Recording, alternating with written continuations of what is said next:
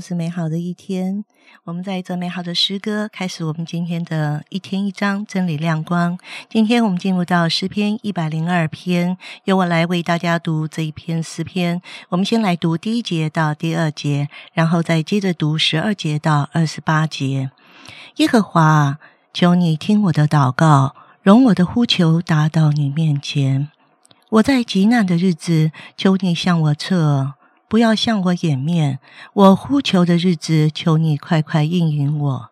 十二节，唯你耶和华必存到永远，你可纪念的名也存到万代。你必起来连续席安，因现在是可怜他的时候，日期已经到了。你的仆人原来喜悦他的石头，可怜他的尘土。列国要敬畏耶和华的名。世上诸王都敬畏你的荣耀，因为耶和华建造了西安，在他荣耀里显现。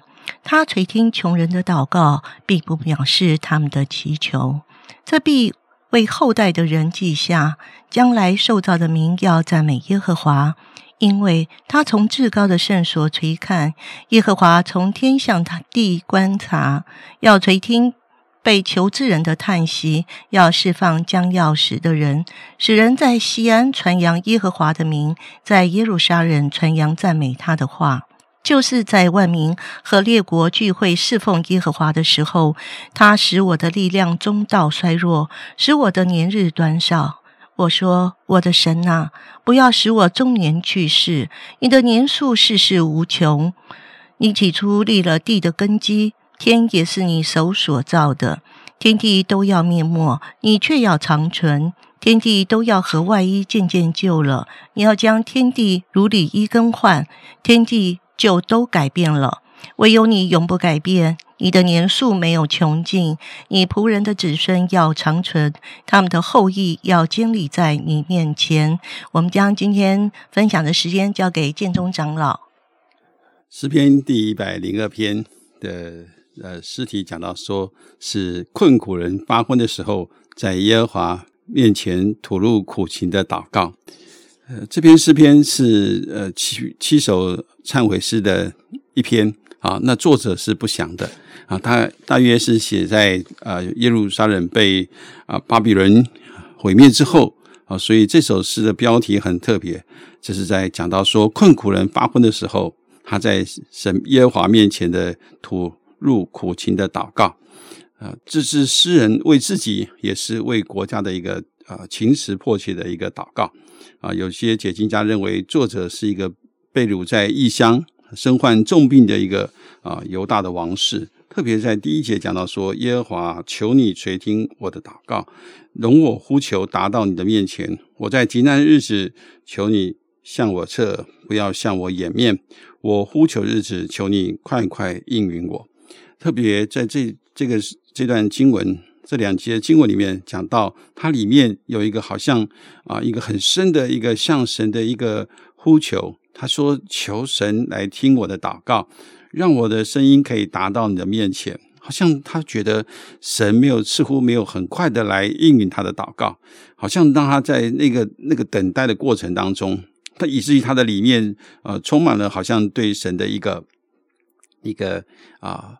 一个好像啊祈求，那个祈求就是说主啊，你赶快赶快的帮助我，能够来脱离这样一个环境啊。他求神在那个极难的时候向他侧耳，不要向他掩面啊。当他呼求日子，求你快快的应允我啊。这是好像他啊被逼迫到一个啊无法啊容忍的时刻里面，他在神面前向神啊提出的一个呼求。特别在这边诗诗篇里面啊，可以把它分成三段。第一个呢，就是他向神来倾吐他的苦情；第二个呢，就是让他知道，真的是呃呃，当他有这样一个呃一个心情的时候啊，他呃在神面前呢，也有一个一个醒思啊，所以是在第二段的经文，他祈求神来恢复那个耶路撒冷。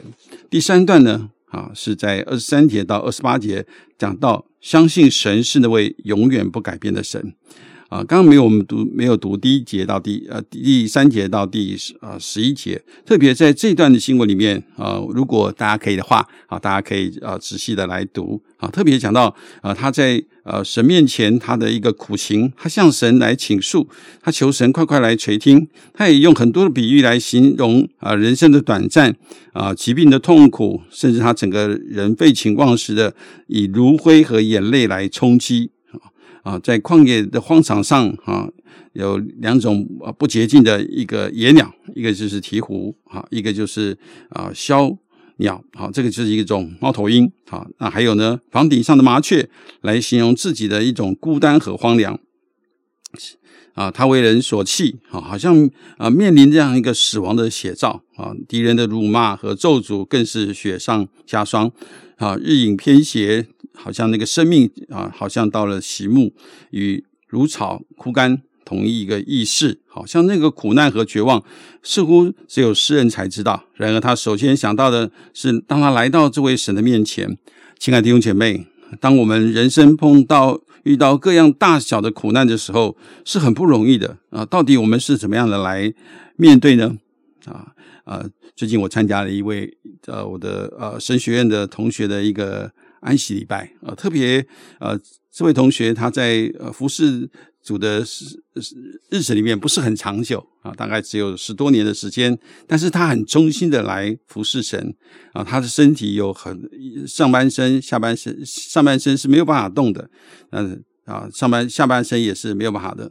啊，然后他又呃罹患了一些呃很严重的疾病啊，但是呢，他却是呃好像没有自怜之哀，他乃是继续来依靠神啊啊，凡是啊去探望他的人啊，都得到了一个激励啊，他啊活出了一个神啊给他的一个一个生命，纵使好像神没有呃给他存留生命，但是他还是的坚定的来信靠神，活出神的荣耀。弟兄姐妹，当我们面对这样一个情况的时候，我们是该怎么办呢？我们是继续来到神的面前呢，还是我们去寻求其他的希望呢？从第二段里面就让我们看到。啊，从十一节、十二节开始讲到啊，他把他的眼目呢转向那个永恒的这位神的身上，他想到这位神的约啊，众借着众先知啊，讲到那个预言，讲到神要重建这个圣城，恢复那个耶路撒冷的荣耀啊，他知道好，这位神要亲自做成他的一个工作，因为神是那位说话的、算话的神。第十四、十五节讲的说：“你的仆人原来喜悦他的石头，可怜他的尘土。列国要敬畏耶和华的名，世上的诸王要敬畏你的荣耀。”好像这里讲到一个被掳的意思啊。当这些呃圣城只剩下那个石头和尘土，当然那个昔日荣耀也不在不在那个地方。他在那里啊懊悔，他在那里难过。但是这里却让我们看到啊。